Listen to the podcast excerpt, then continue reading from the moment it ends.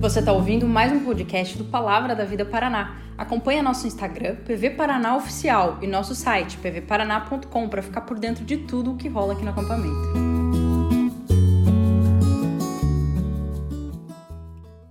Fala galera, tudo bem? Eu sou o Pedro Vercelino e hoje tenho a responsabilidade de compartilhar com você a segunda mensagem do nosso acampamento aqui. E a gente está estudando o livro de Filipenses juntos, e nessa conversa que a gente está tendo sobre o livro de Filipenses, eu quero compartilhar com você hoje especificamente o capítulo 2. O capítulo que é praticamente o centro, o coração da carta de Filipenses, daquilo que Paulo está mostrando para essas pessoas sobre uma vida cristã de alto padrão. E esse tem sido o nosso tema da nossa temporada, aqui dessa temporada de julho, um tanto quanto diferente, uma vida cristã de alto padrão. Mas o que é uma vida cristã de alto padrão? Ou melhor, o que é uma vida de alto padrão? Basicamente, uma vida de alto padrão é uma vida que leva todas as coisas até as últimas consequências para fazer com excelência e atingir os melhores resultados. Isso é uma vida de alto padrão. Uma vida de alto padrão é uma vida que estabelece para si mesmo metas que são acima, acima do normal e uma vida de alto padrão é uma vida que vive acima e além da mediocridade. Basicamente, viver uma vida de alto padrão é viver uma vida que busca excelência em tudo aquilo que a gente faz. O grande problema é que normalmente quando a gente busca uma vida de alto padrão, e não pensando necessariamente numa vida cristã de alto padrão, isso impulsiona a gente para o individualismo, para a realização pessoal, e normalmente isso acontece às custas dos outros. Isso acontece à parte da comunidade. Isso acontece à parte do outrocentrismo, ou seja, colocar o outro no centro, me relacionar com o outro pensar no outro. Porque normalmente quando a gente tem uma vida de alto padrão, quando a gente quer brilhar, a gente não quer que ninguém ofusque o nosso brilho. A gente não quer que ninguém compita com a gente. A gente não quer que ninguém ah, entre em jogo quando a gente está jogando. Mas essa não é a vida de alto padrão que Jesus nos fornece, que Jesus nos oferece e que Jesus nos desafia para ter especialmente no livro de Filipenses, no capítulo 2, que é o capítulo que eu quero compartilhar com você. Na verdade, Jesus, ele modela uma vida de alto padrão além e acima de toda a vida que já foi vivida nesse mundo. Você com certeza, ah, se já ouviu falar do Senhor Jesus de alguma forma, você sabe que ele foi o homem mais sábio que já caminhou nesse mundo. Ele foi o homem mais poderoso que já caminhou nesse mundo. Ele, inclusive, foi o homem que fez o maior número de milagres que já caminhou nesse mundo.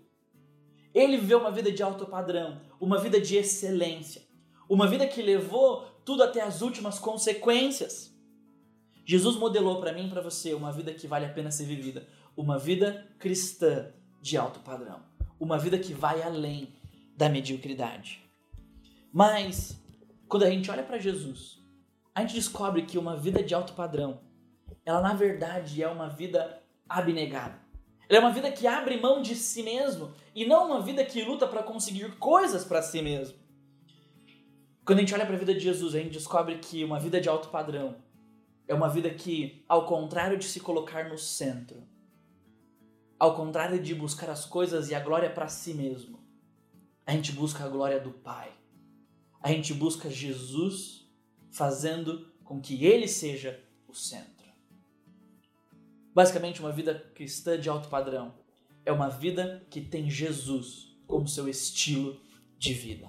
Por isso, o capítulo 2 de Filipenses ele fala exatamente sobre esse tema. E eu quero compartilhar isso com você. E eu quero te desafiar nesse vídeo de hoje a levar Jesus como seu exemplo para uma vida cristã de alto padrão. E eu quero que você saiba exatamente disso.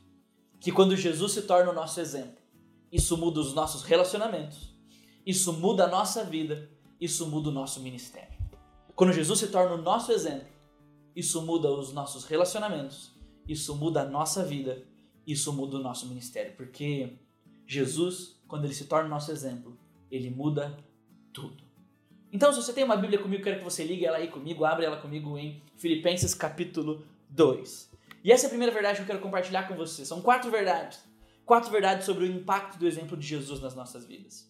E o primeiro impacto dessas verdades é que o exemplo de Jesus ele muda os nossos relacionamentos. E à medida que a gente for conversando, eu quero lendo para você uh, esse texto do capítulo 2 de Filipenses. E o capítulo 2, os versículos 1 a 4 diz o seguinte: Paulo falando com eles, ele fala: Se por estarmos em Cristo Jesus, nós temos alguma motivação, alguma exortação de amor, alguma comunhão no Espírito, alguma profunda afeição e compaixão, completem a minha alegria, tendo o mesmo, o mesmo modo de pensar, o mesmo amor, um só Espírito e uma só atitude. Nada façam por ambição egoísta ou por vaidade mas humildemente considerem os outros superiores a si mesmos. Cada um de vocês cuide não somente dos seus interesses, mas também dos interesses dos outros. E o versículo 5 diz: Seja a atitude de vocês a mesma que houve em Cristo Jesus. No finalzinho do capítulo 1, no versículo 27, Paulo virou para os filipenses e falou para eles que eles tinham que viver uma vida que valesse a pena, uma vida que é digna do evangelho, eles tinham que viver nesse mundo como cidadãos de outro mundo. Ele diz: não importa o que aconteça, exerçam a cidadania de maneira digna do evangelho de Cristo, ou seja, vivam baseado naquilo que vocês creem, para que assim fique eu sabendo que vocês permanecem firmes num só espírito, lutando unânimes pela fé evangélica. O desejo de Paulo é que eles crescessem juntos, que eles desenvolvessem intimidade, amizade, relacionamento. A gente normalmente fala que Filipenses é a carta da alegria, mas Filipenses é também a carta da amizade. É a carta do relacionamento mútuo. É a carta onde as pessoas olham umas para as outras e elas precisam, ao olhar para Jesus, olhar diferente umas para as outras. Então, Paulo começa nos versículos 1 e 2, dizendo que eles experimentam uma realidade na vida cristã por causa do Senhor Jesus e por causa de quem Deus é que impulsiona eles para essa vida cristã de alto padrão. Ele diz pelo menos quatro vezes se isto é verdade. Olha aqui. Se por estarmos em Cristo nós temos alguma motivação, se por estarmos em Cristo nós temos alguma exortação de amor, se por nós termos alguma comunhão no Espírito, se nós temos alguma profunda afeição e compaixão. E Paulo aqui não está duvidando que essas coisas são verdade. Ele não está falando assim, será que a gente tem essas coisas? Não.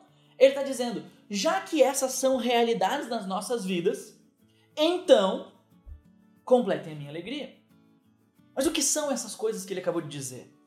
Ele está dizendo o seguinte: se porque a gente tem um relacionamento com Jesus, a gente é encorajado e confortado por Ele, se a gente tem experimentado o amor de Deus, se a gente tem o Espírito Santo que possibilitou a gente ser um único povo, a igreja. Isso no nosso relacionamento com Jesus a gente tem experimentado misericórdia, o afeto de Jesus por nós expresso na cruz.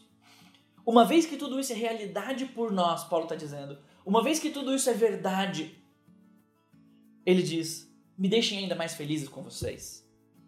Cresçam nessa unidade que vocês já têm. Desenvolvam isso.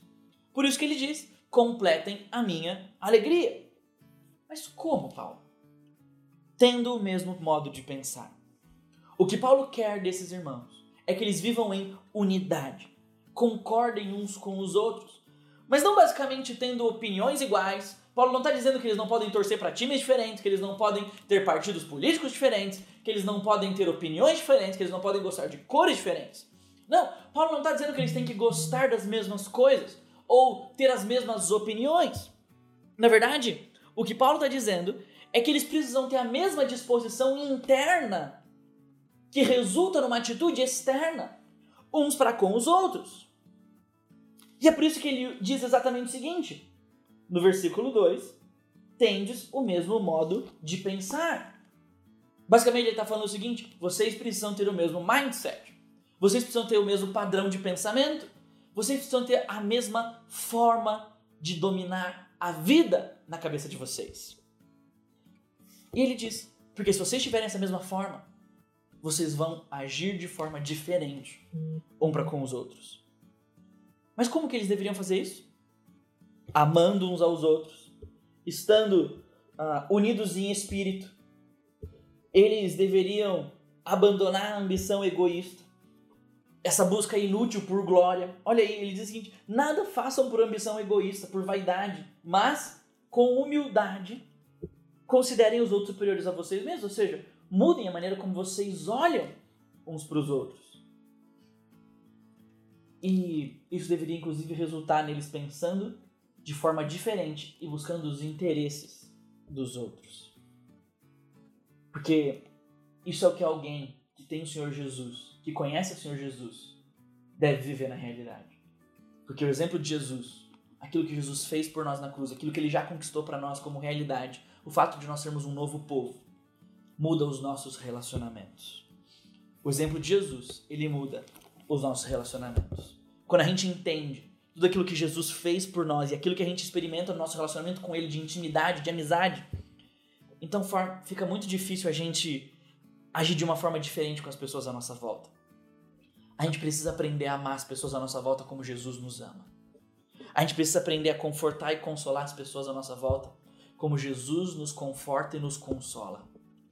A gente tem que aprender a demonstrar misericórdia da maneira como a gente tem recebido misericórdia. Por isso, a gente tem que inclusive aprender a renunciar ao desejo de brilhar em cima dos outros. Paulo diz: humildemente, considerando os outros superiores a si mesmos.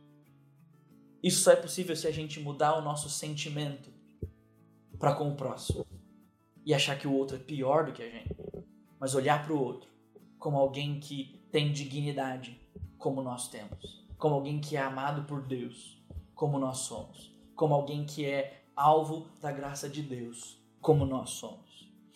A gente tem que aprender a tirar nós mesmos do centro, para que a gente consiga então colocar o outro no centro e dessa forma servir o outro. Isso é esperado de nós, porque essas são atitudes encontradas no próprio Senhor Jesus. Quando Jesus se torna o nosso modelo, isso muda os nossos relacionamentos. Mas para que a gente tenha força e poder para crescer nessa mudança de relacionamentos, a gente tem que entender que exemplo de Jesus é esse que muda os nossos relacionamentos. Porque é exatamente isso que Paulo vai mostrar para nós agora.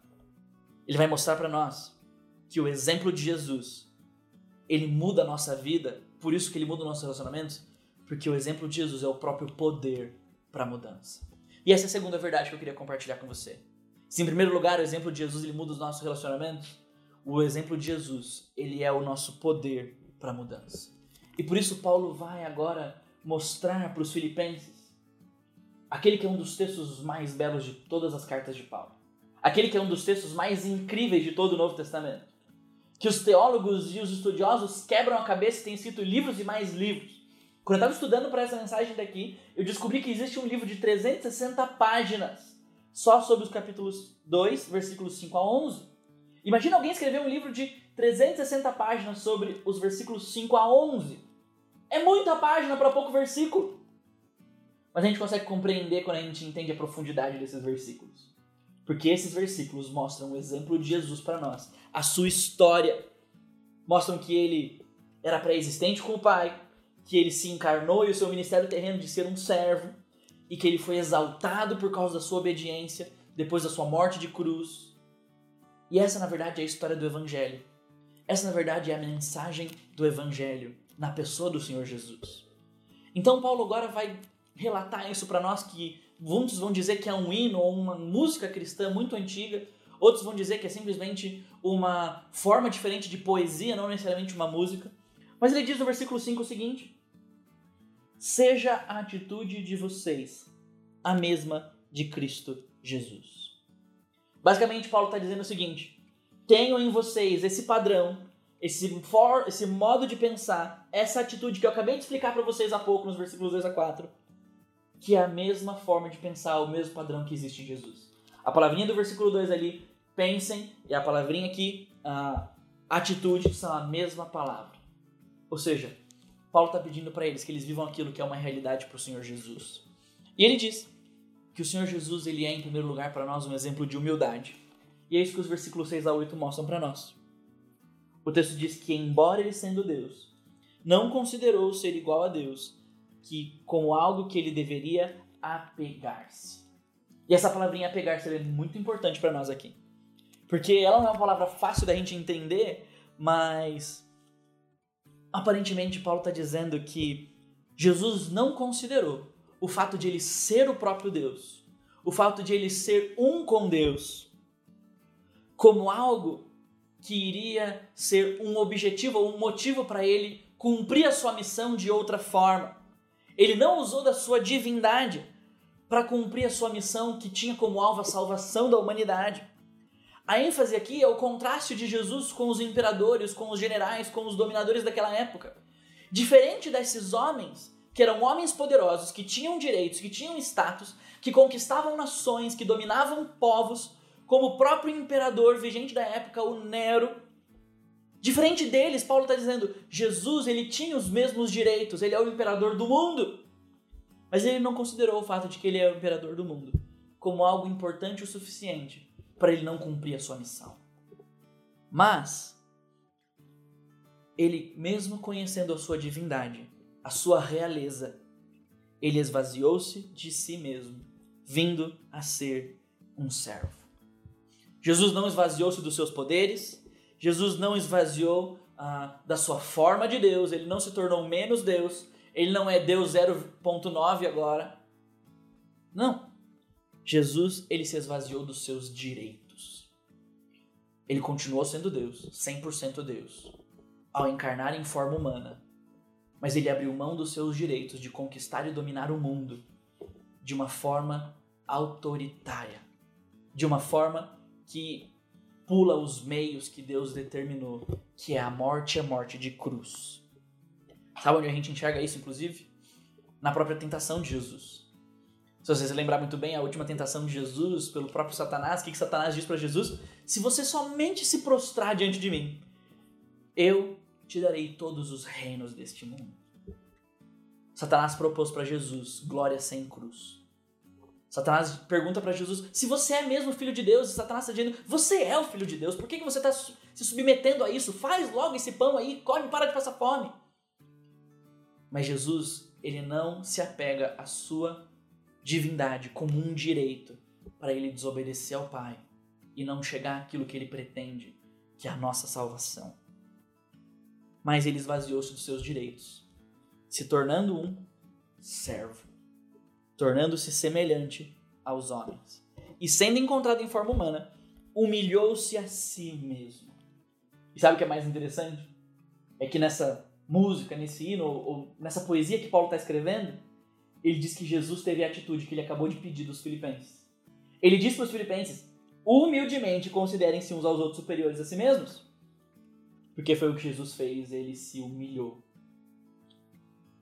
E Embora a Bíblia fale muito sobre humildade, sobre a gente precisar ser humilde, e a Bíblia fala de humildade de uma forma diferente da humildade que as pessoas consideravam naquela época. Ser humilde naquela época era simplesmente ser pobre, nascer numa família simples e algo do tipo. Os escravos eram humildes, os nascidos na base eram humildes. Mas Jesus está desafiando eles a mudarem esse padrão. A eles se considerarem como gente de pouco valor, para considerarem os outros com grande valor. E é isso que Jesus fez. E aqui diz que ele foi obediente até a morte e morte de cruz. O ponto-chave de toda essa passagem que Paulo está querendo comunicar é que eles precisam demonstrar esse exemplo de vida de Jesus na sua própria vida, nos seus relacionamentos. E aí os versículos 9 a 11 dizem que Deus o exaltou à mais alta posição, lhe deu o nome acima de todo nome, para que o nome de Jesus se dobre todo o joelho nos céus e na terra e debaixo da terra e toda língua confesse que Jesus Cristo é o Senhor, para a glória de Deus Pai. Ou seja, porque Jesus morreu na cruz, ressuscitou, ele foi obediente até o fim, Deus o glorificou. E essa exaltação de Jesus, a realidade de que todo mundo vai se prostrar diante dele um dia, serve como uma convocação para os filipenses, para que eles abram mão do seu egoísmo e saibam que existe alguém maior do que todos eles, que é o próprio Senhor Jesus, sobre quem todo mundo um dia vai se prostrar. E eles se submetam em obediência a Jesus. Olha que incrível, gente. Esse texto é um texto maravilhosamente rico, cheio de teologia profunda. A gente podia gastar uma hora, duas, três horas só nesses versículos. Mas esse não era nem o propósito do apóstolo Paulo aqui. Paulo queria dar um exemplo. Aquilo que ele está pedindo para eles é que eles vivam como Jesus viveu, que eles ajam como Jesus agiu. Ah.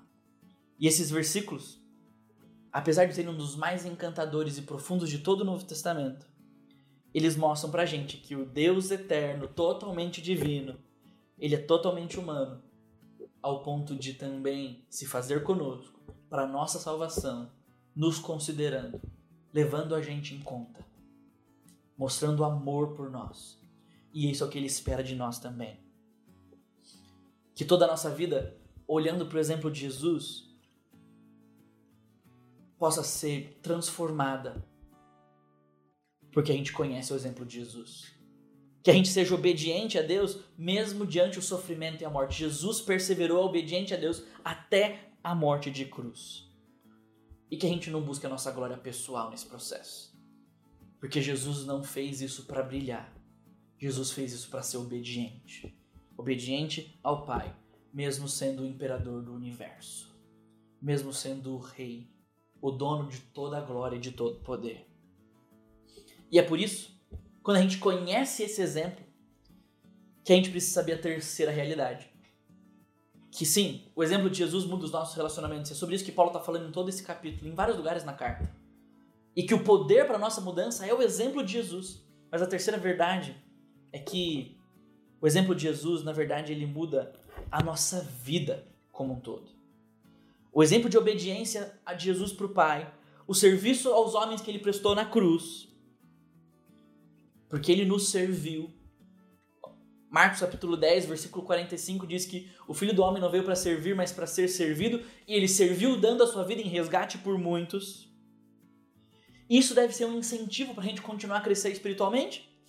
Ou seja, o exemplo de Jesus, essa é a terceira verdade, ele muda a nossa vida e ele nos mostra que a gente deve crescer. Por isso, Paulo no versículo 12 diz o seguinte: Assim, meus amados irmãos, como vocês sempre obedeceram, ou seja, Jesus foi obediente e vocês estavam imitando Jesus, vocês têm sido obedientes. Ponham em ação a salvação de vocês. O finalzinho do versículo 12 vai dizer: Continuem sendo obedientes, tornando prático essa realidade que a vida de vocês já tem, que é uma vida salva por Jesus.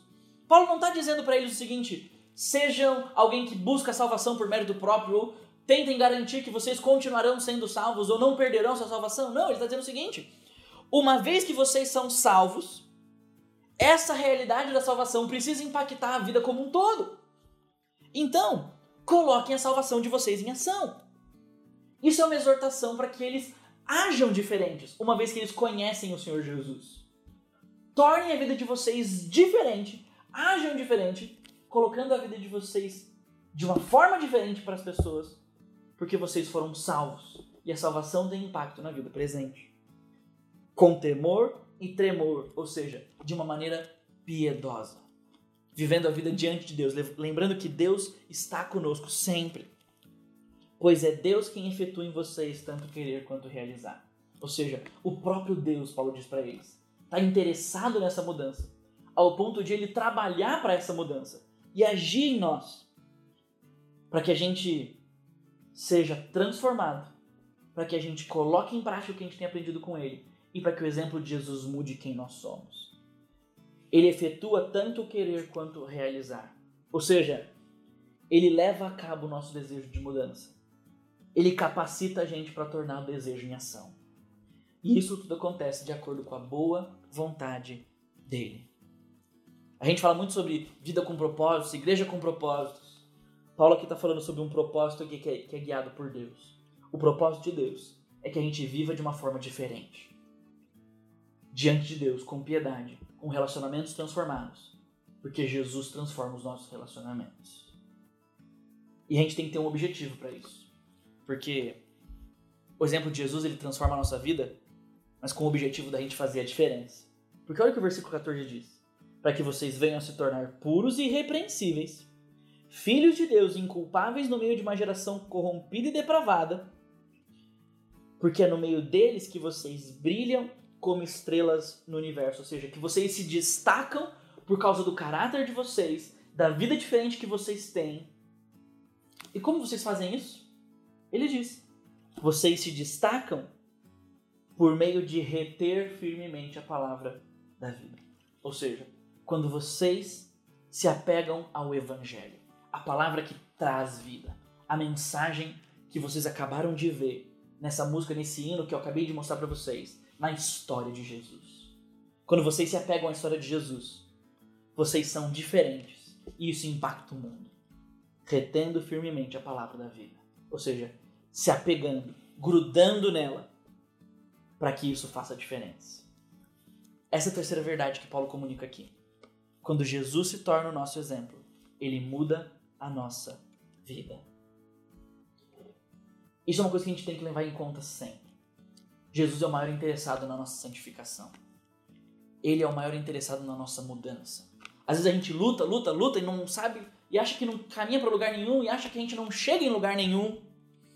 Mas Deus é tão interessado na nossa mudança que Ele trabalha em nós para que ela aconteça. E esse exemplo de Jesus que Ele acabou de mostrar para nós, no versículo 5 a 11, mostram para nós que a morte que Jesus morreu nos possibilita viver a vida que Jesus viveu. Saiba disso com toda certeza. A morte de Jesus na cruz te dá a possibilidade de viver uma nova vida. Por isso ele diz: ponham em prática a salvação de vocês. E uma vida diferente, então, ela é possível por meio de Jesus. O mundo é trevas, mas a gente brilha quando a gente se apega ao Senhor Jesus. Porque é dessa forma que a palavra que produz vida em nós produzirá vida também naqueles que nos conhecerem, naqueles que estiverem em volta de nós. Paulo está chamando os filipenses. E ele chama eu e você também. Por uma transformação dos nossos relacionamentos por causa de Jesus. Por uma transformação da nossa vida por causa de Jesus. Porque a graça de Deus, demonstrada na vida de Jesus, na morte de Jesus, ela não muda somente os nossos relacionamentos. Ela é o nosso poder para mudança. E ela muda a nossa vida. Mas a última verdade que eu queria compartilhar com você é que o exemplo de Jesus ele muda também o nosso ministério. Nos versículos 19 a 30, Paulo vai dar o exemplo de dois homens de Deus, Timóteo e Epafrodito, que são dignos de serem imitados. Gente que Paulo quer que os filipenses tenham como exemplo daquilo que ele deseja que eles vivam. Em primeiro lugar, ele começa dando o exemplo de Timóteo. Ele diz: Eu não tenho ninguém que, como ele, tenha interesse sincero pelo bem-estar de vocês. Todos buscam os seus próprios interesses e não os de Jesus Cristo. Mas Timóteo busca os interesses de Jesus Cristo. Timóteo é alguém que ele entendeu esse exemplo, ele entendeu as exortações de Paulo e ele vive uma vida abnegada de si mesmo. Ele vive uma vida outrocêntrica, ou seja, que coloca o outro no centro. E por isso, ele vive essa vida levando a missão de Jesus em conta. E ele diz o seguinte: vocês sabem que Timóteo foi aprovado, porque serviu comigo no trabalho do evangelho como um filho ao lado do pai. Paulo, inclusive, retrata Timóteo como um servo, da forma como ele retrata o próprio Jesus. Então, quando Paulo está aprovando Timóteo aqui, ele está dizendo que Timóteo é aquilo que ele quer que ele seja. Alguém que abre mão de si mesmo, que serve. Alguém que tem essa mesma forma de pensar, que tem o mesmo estilo de vida de Jesus. Mas Timóteo não é o único exemplo que ele quer que eles sigam tem também Epafrodito. Porque ele diz o seguinte: penso que será necessário enviar de volta para vocês Epafrodito, meu irmão, cooperador, companheiro de lutas, mensageiro que vocês enviaram para atender as minhas necessidades. Olha quanta descrição desse homem. Aqui Paulo diz que ele ficou doente e quase morreu nessa tarefa de levar notícia para Paulo, levar uma assistência financeira que os próprios filipenses tinham separado para Paulo que estava preso lá provavelmente em Roma ou em Éfeso. Mas Deus teve misericórdia dele. Misericórdia não só dele, mas misericórdia de Paulo também, que não precisava de mais uma tristeza, de mais uma diversidade nesse processo. E por isso Paulo diz: recebam de volta ele com grande alegria e com honra, porque ele quase morreu por amor a Cristo Jesus. E sabe o que é interessante aqui? Quando Paulo diz que ele quase morreu, ele chegou ao ponto da morte, é a mesma frase que ele usa para Jesus ter chegado ao ponto da morte e morte de cruz. Porque ele se arriscou para suprir a ajuda que eles não podiam dar. Ou seja, Epafrodito foi a pessoa que intermediou Paulo e os filipenses para que esse relacionamento de serviço entre eles acontecesse. Epafrodito serviu Paulo para que os filipenses servissem o próprio Paulo. Por isso, Epafrodito é também o exemplo daquilo que Paulo deseja que ele seja. Alguém abnegado, que não tem medo da morte, que abre mão de si mesmo para servir a Jesus e para servir os servos de Jesus. Gente, Eu queria terminar exatamente com essa verdade para você hoje. Nós também, na vida, precisamos de bons exemplos. O problema é quando a gente quer ter uma vida de alto padrão que coloca a gente no centro, a gente ignora todo mundo à nossa volta. A gente até se espelha em pessoas, a gente olha para pessoas e compara com pessoas, mas a gente se compara para ser melhor do que elas. A gente se compara para ser superior a elas. Mas quando Jesus se torna o nosso exemplo, ele muda inclusive o nosso ministério. Ele muda a maneira como a gente serve as pessoas. Quando a gente olha para Jesus e quem ele é, o que ele fez, isso transforma quem a gente é. Como Timóteo Epafrodito. Por isso, essa é a verdade que eu queria deixar para você levar embora dessa noite. Quando Jesus se torna o nosso exemplo, ele muda tudo. Quando Jesus se torna o nosso exemplo, isso muda os nossos relacionamentos. Isso muda a nossa vida. Isso muda o nosso ministério, porque Jesus é o nosso poder para mudança. Reflete aí. Como que você vai servir a Jesus? Olhando para a vida que Jesus viveu, olhando para o que Jesus fez por você na cruz. Como que você vai ressignificar e ser humilde com as pessoas à sua volta? Porque Jesus foi humilde ao ponto de morrer numa cruz por mim e por você. Ele abriu mão do seu direito de glória para passar a vergonha que era minha e era sua. Eu e você estamos aqui hoje porque um dia Jesus foi humilde. Jesus fez algo. E quando a gente é chocado com o exemplo de Jesus, isso requer que a gente faça algo. Porque quando Jesus se torna o nosso exemplo, isso muda tudo. Deus te abençoe.